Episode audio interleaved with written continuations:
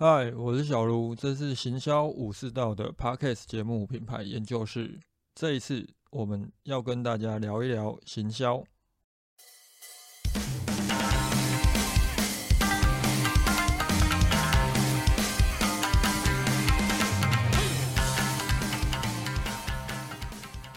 二零二三年第一集，我们来聊一些行销方面的市场观察，来谈谈有些企业可能会关心关于接下来的市场情况，还有到底该不该涨价的这些问题。这也是我在二零二二年年末跟客户开会的时候有讨论到的一些问题。基本上关于要不要涨价，我一直都认为只要有利润方面的考量，就该涨价。但很多的企业可能会担心，如果我今天涨价了，卖不出去该怎么办？毕竟企业要维持一个基本的现金流来支付员工的薪水跟一些硬体方面的开销，没有订单会让人更加的胃痛。这就是我们今天想跟大家聊的重点。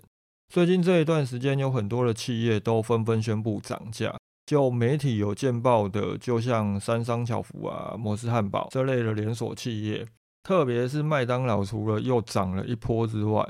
还重新调整了产品，汰换掉一些商品，同时有去修正麦香鱼跟大麦克的面包体，一部分可能也是制成跟成本方面的考量。涨价之后会被媒体报道的，都是一些知名企业，可能会有更多的小型商家或者是中小企业，他们也选择涨价，只是没有被公布出来。所以在去年年底选择涨价的企业，或许并没有相当的少。企业为什么会选择在这个时机点涨价？除了已经被成本追到撑不下去之外，应该也是担心二零二三年还会有其他像是成本高涨啊，又或者是消费紧缩造成订单量减少这些问题发生，因此要先将利润空间给腾出来。二零二三年到底整体市场情况会如何？虽然说很多的市场专家或者是气管顾问都对二零二三年不是相当的乐观，但是我的想法还是跟我在 EP 五十二那一集讲的差不多。如果还没有听过那一集的，可以去听一下，顺便帮我多刷一次收听次数。这里简单补充一下我个人最近一些想法：二零二三年确实可能会很辛苦。但也不是所有的产业，我们应该要依据不同的产业去做不同的思考。海湾经济主要是以外销出口为主，所以会有很多的气管顾问可能都会从整体的大市场的角度来做思考。从这个层面来看的话，制造业确实在二零二三年至少上半年会比较辛苦一点。但是目前观察欧美市场的情况，其实不管是零售业还是餐饮业，都有逐渐复苏的迹象。当然，就是在一月份的时候，有音乐十二月的圣诞档期有冲一波上来，所以有衰退的迹象。但是，除非全球疫情又再次回到三年前的状态，那可能会产生一些变数。不然，大体上的话，整体的趋势并不会有太大的转变。但是，就疫情这个角度来看哦，目前新变种病毒其实在致死率方面并没有三年前这么高，加上各个国家都已经完全解除封控。在这样的情况之下，要重新回到许多国家都进入封城，又或者是市场停滞的状态，原则上是不太可能的。如果真要我想，二零二三年会有什么风险的话，可能最近各个国家都有新一波感染出现，美国出现了新的变种病毒，然后日本也在前一段时间，即使中国人都还没飞出去，就已经爆出一天几百例的死亡案例。在这样的情况下，各个国家如果还是采取与病毒共存的政策，可能就会发生企业有员工因为确诊无法上班，而且这个比例可能会逐渐提高后，慢慢公司会陷入运作停摆的状态。这样的状态只要断断续续维持个一两个月，对整体市场其实还是会产生一些影响。这种状况有没有可能发生呢？我前几天就看到有一位朋友在脸书不断 update 他们公司的确诊情况。反正一开始办公室就是一两个人传出确诊嘛，这跟很多人的公司状况都一样。到后来慢慢的增加，最后贴出来，我看到的消息是我朋友贴出他的确诊证明，然后还留下一段话，就他们整个办公室只剩下一个人没有确诊，然后那个人并不是他。当多数的员工都有五到七天没有办法上班的时候，这家公司基本上一整个礼拜就完全是陷入停摆的状态了。这或许是二零二三年第一季大家可能要格外注意的一个问题，特别是接下来就要进入农历春节期间，我们这几天的境外确诊病例也不断的提高，这都可能会形成在一月跟二月时候一些潜在的危机因子。如果不谈制造业的话，我们就零售业跟餐饮业这两个角度来谈。其实我个人并不觉得零售业跟餐饮业可能会产生多大的影响。如果真有些许影响出现，大概就是我在 EP 五十二那一集提到，当每天都有几百个人在排队等换护照要飞出国，接下来就要进入春节年假跟二二八年假，可能二零二三年第一季都会有大量的人出国。大家都把钱留着，准备要到国外花的这个消费转移出现的时候，或许对零售业者来讲可能会有比较大的影响。再来就是前两个月应该有一些零售业者有感觉到市场有死灰复燃的迹象，大家的业绩突然都变好了，特别是十二月这种情况跟欧美十一、十二月的市场表现亮眼其实差不多。我们要格外注意的一个可能就是，这个业绩的提升是不是因为节庆红利拉抬的？欧美十二月整体零售跟餐饮市场复苏，基本上就是建立在圣诞节这个档期上。以华人国家来讲的话，农历春节其实就很像是欧美的圣诞节。香港的零售市场也因为春节的利多而产生了明显的提升。所以这个月是相当值得观察的一个时间点哦，因为农历春节的红利也差不多已经要到尽头。假设从下个礼拜开始，大家的业绩就开始慢慢的下滑，那么等到农历春节结束，进入二月之后，是否还有可能会维持正月增的状态？当然，等到那个时候发现状况不对，要反应可能已经来不及了，所以需要先预警悲观一下。零售业原则上，二零二三年上半年还是要先控制好你们的行销成本。如果你们本身所贩售的产品属于周期型产品、消耗型产品，或者是日常用品，像清洁用品这类的东西，你可能在涨价这部分就别那么冲动。这部分我们后面会有比较详尽的讨论来跟大家聊一聊。而如果你所贩售的产品是非刚需型的产品，我会建议可以思考一下涨价的可能性。首先就是非需求品在消费转移产生的时候，会受到的影响性比较大。再来就是消费者回购的频次也没有相当高，所以尽可能让每一张订单都能够确保利润，是比较适当的做法。而如果你本身是餐饮业的话，要去思考为什么二零二二年末这一波涨价。很多知名连锁餐饮企业都宣布要调涨，就是因为劳保费用跟员工最低薪资都调涨了嘛。而餐饮业普遍都属于固定成本比例高于变动成本的财务类型，这就造成许多的餐厅都会预警先行调涨，因为接下来很有可能在食材这方面也会有涨价的风险存在。在这样的情况之下，餐饮业者除了调整价格、控制利润之外，更重要的还是要去思考怎么去提高整体的营业效率。如果说增加翻桌率的可能性不高，唯一能够做到的，其实就是尽可能去提高你们的客单价，从提高品效的角度来做思考。从这个角度看，如果你本身是一个复合型的业者，例如你有经营餐厅。但又同时有自己的工厂去制作一些所需的产品，接着又有经营零售来贩售自家生产的产品，可能你在面对二零二三年的时候，整体会比较能够去应应一些风险跟问题，会有比较大的弹性，相对来说比较反脆弱一点。这类不管是在经营电商还是做数位行销啊、数位转型相关的论述。不止从疫情刚爆发的时候，我在 Clubhouse 上面就很常开房在谈，甚至于我在去年五月跟四月份的时候，也分别有录了 EP 二十二跟 EP 二十九这两集 Podcast 来谈。如果都到这个时间点了，危机可能会再次发生，你还不知道该怎么办，我也只能说都已经熬过三年的疫情了，你要不就咬咬牙，再多熬一个二零二三年。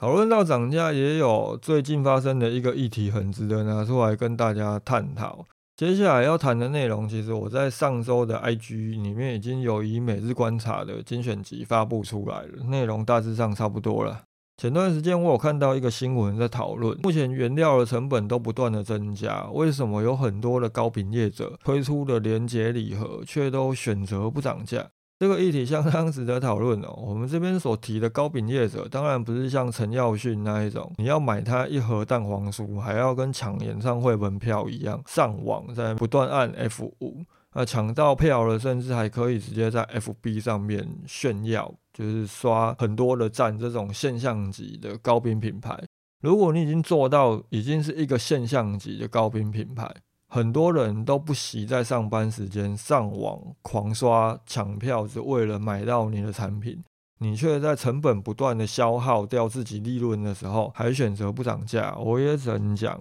呃，你很善良，你非常棒。呃，为什么这一些糕饼业者他们都会选择在这个时机点不涨价？相信背后的原因，各位各做生意的人应该都很清楚啦。因为怕涨价了，消费者就不买嘛。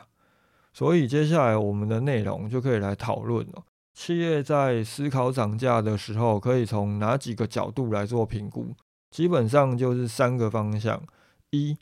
周转率跟利润得出的最终获利；二、你的生意究竟是一次博弈，又或者是多次博弈？三就是我们很常在谈的货架竞争。首先就是最基本的薄利多销。其实对糕饼业者来讲，农历春节跟中秋节算是两大档期。虽然从糕饼的角度来说，可能春节的业绩不如中秋节，但相当多糕饼业者其实一整年就是吃中秋、春节跟端午这三节。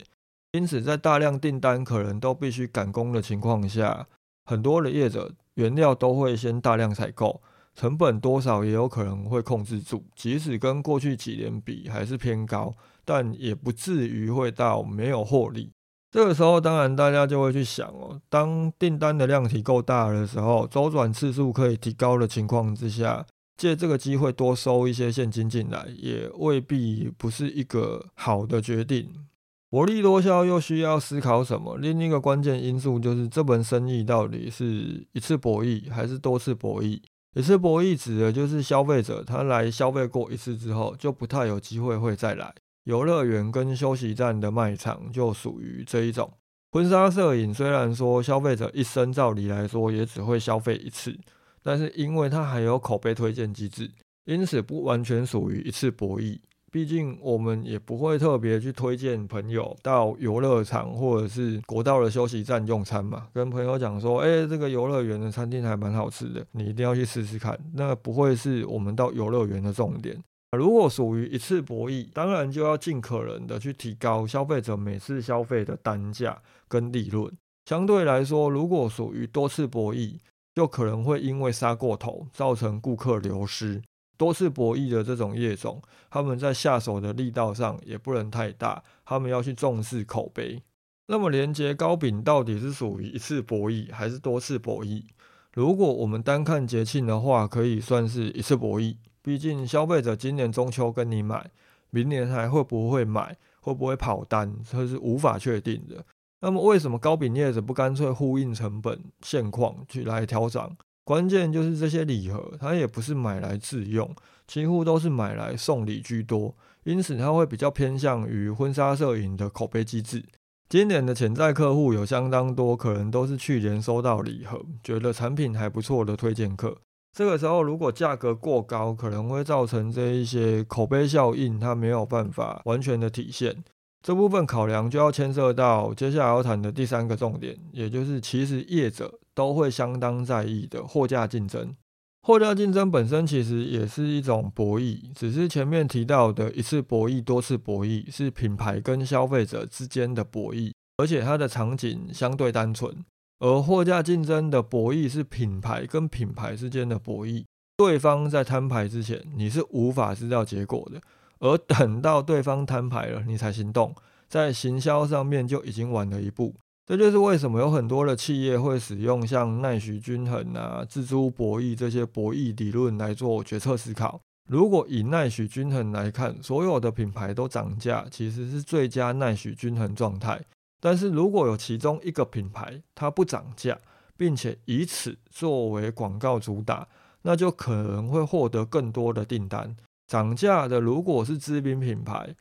还有可能维持基本的订单量不变。但是如果是不知名的品牌的话，他选择涨价，在其他没有涨价的这些品牌面前，他的订单收益就可能会变得极低。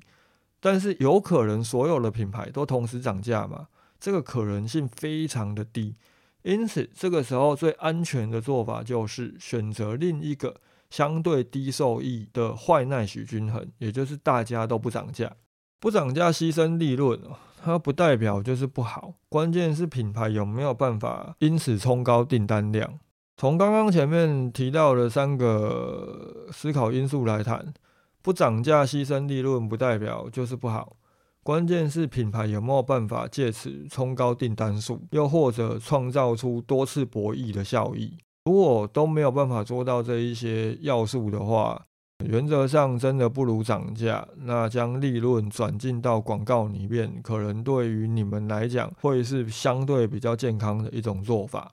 如果听完以上的内容，你发现涨价或许对于你接下来一整年会是比较正确的选择，大家不妨可以从现在开始思考一下应该如何涨。我个人的建议是涨价不要太过于片面。也就是抓到其中几件产品就瞎涨一通，你们应该全面的去评估每一件产品的周转率跟利润，找出一个最大化利润比较适当的涨价的幅度，也未必一定要因为只有某个产品的成本提高，就把所有的涨价幅度通通集中在这个产品上面。这部分相信你们去看一看去年整体的销售情况，应该就会有比较明确的方向。如果要涨价的话，也建议等农历年过后再来宣布涨价消息。原则上，如果你本身不是一个知名品牌，你就算在粉丝专业上面宣布你们要涨价了，也不会有太多的外部目光关注这件事情，所以不需要在涨价这部分给自己太大的压力。但是为什么要选择在农历年后？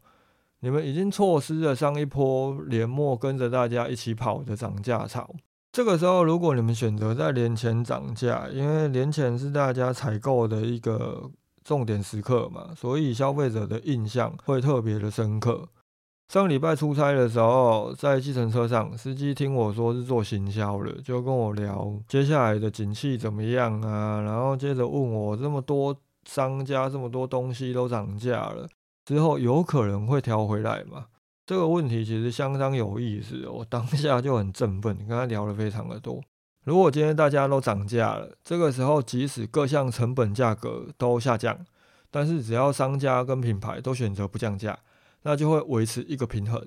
这是对品牌来讲最好的均衡状态。但是问题就在于，如果今天有人跑出来开降价的第一枪，那就会对整体的市场造成影响。老实说，一般零售品只要需求还在，消费者终究会买。所以，除非企业的库存过高，否则可以维持这个涨价的平衡很久。这就是为什么涨价好像很容易，但是要降价，大家都会觉得很困难的最主要原因。